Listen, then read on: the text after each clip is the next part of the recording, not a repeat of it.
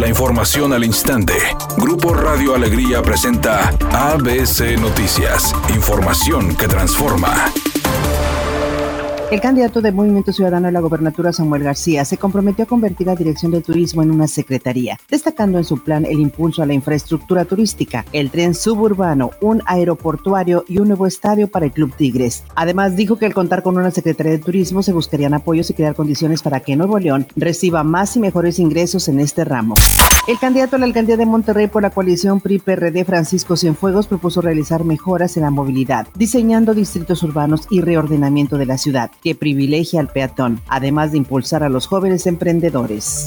El presidente López Obrador agradeció a los connacionales su apoyo para la recuperación económica de México, porque con las remesas que envían a su familia se reactiva el mercado interno. Destacó los 14.700 millones de dólares que transfirieron a nuestro país en los primeros cuatro meses del año. Se dispersa abajo en las familias, en los pueblos. Esto reactiva la economía de muchas regiones apartadas del país. Editorial ABC con Eduardo Garza. La tragedia del metro en la Ciudad de México obligó a hacer un operativo de emergencia para revisar las condiciones del metro aquí en Nuevo León. Esperaron una tragedia para revisar las condiciones actuales de la línea 1, 2 y 3 del metro aquí en la ciudad. ¿Hace cuánto no le daban mantenimiento profundo y profesional? Es pregunta y nada más.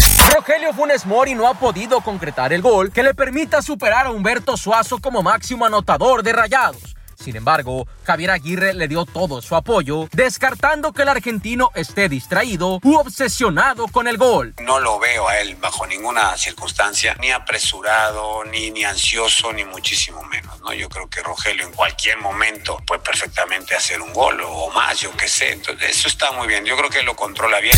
La película mexicana Nosotros los Nobles, que catapultó a la fama a Luis Gerardo Méndez, Carla Souza y Juan Pablo Gil, y que además también tenía como protagonista a Gonzalo Vega, tendrá un remake inglés. Así es, en Netflix pronto habrá una versión inglesa de esta cinta mexicana. El coescritor y productor del filme proyectado en el 2013, Gary Alarraqui, asumirá nuevamente la producción junto a una nueva casa productora y con personalidades de primer nombre en el mundo del cine.